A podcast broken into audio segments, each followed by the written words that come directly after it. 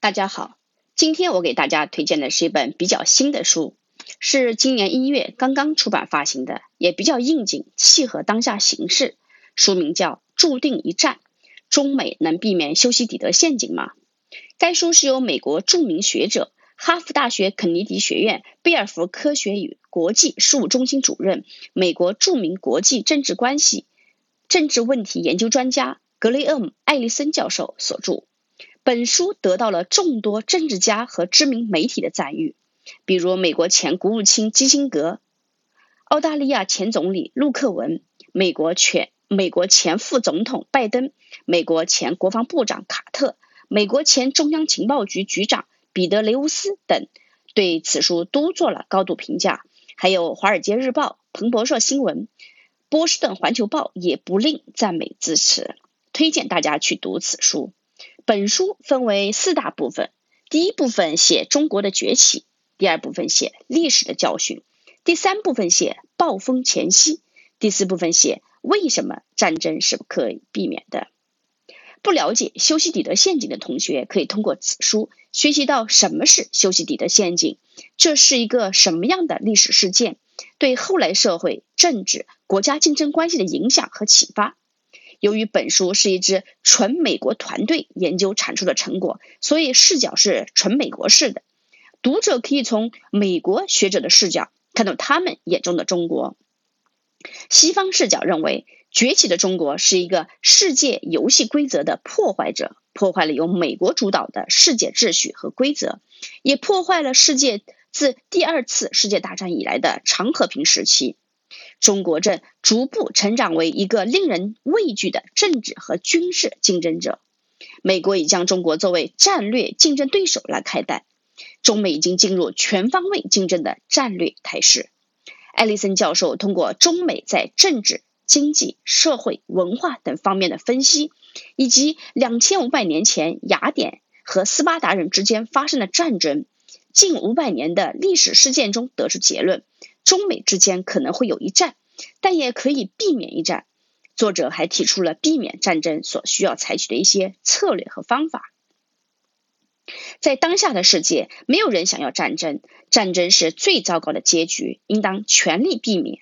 但当下中美形势却是不容乐观的，中美之间的贸易摩擦、政治军事摩擦、高科技领域的竞争正在加剧和升级。让人不由担心中美两国的未来命运和两国人民的福祉。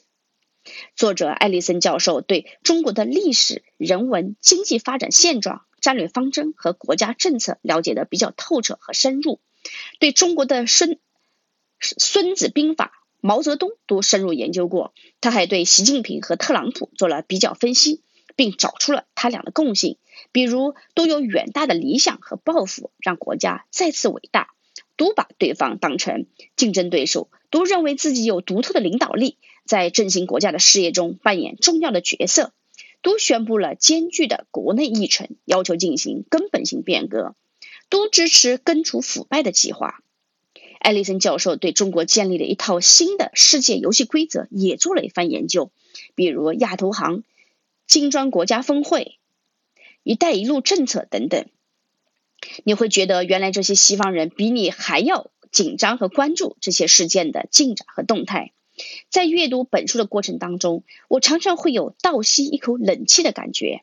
似乎因为书中提到的高级特工似乎无处不在，似乎就在你我的身边。你可能在毫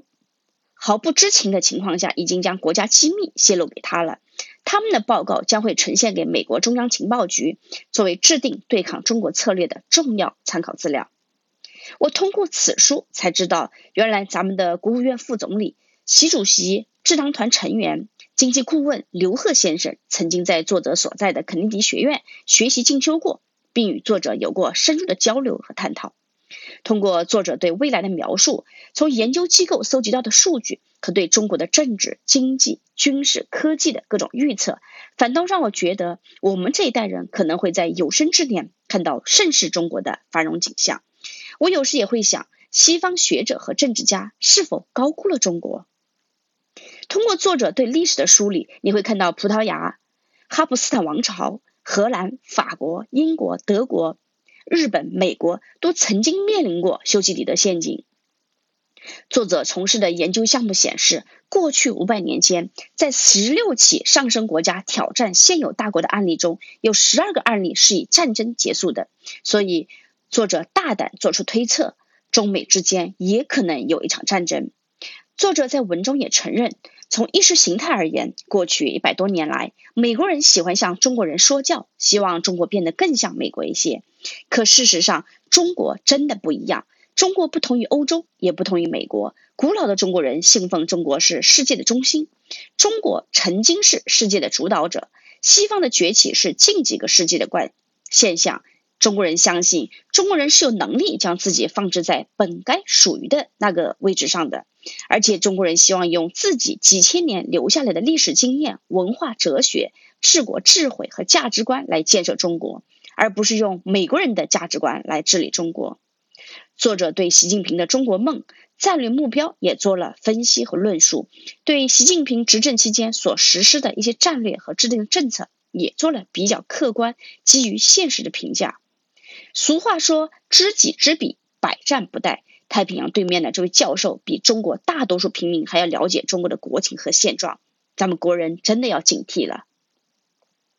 我几乎是一口气读完这本。注定一战的，因为书中每一个章节的内容就像侦探片一样，一环紧扣一环，让你停不下来。这样的好书必须要推荐。我本人比较喜欢纸质书籍，因为我可以记笔记，记录自己的思考，也可以随时翻阅到我折起来关键页，反复阅读。文中很多观点，既让既有让我产生共鸣的地方，也有让我重新思考的地方，也让我非常佩服作者。作者的知识面之广博，对中国的分析之透彻，对中美关系的思考和担忧之深刻。当然，作者对中国的了解也只是通过现有文献，有部分理解还停留在过去。当下的中国人在很多地方其实已经发生了变化，作者似乎还没有体察到。比如，当下国人对文化的认同、对政权的理解、对世界的感知、对现代教育的认知等等。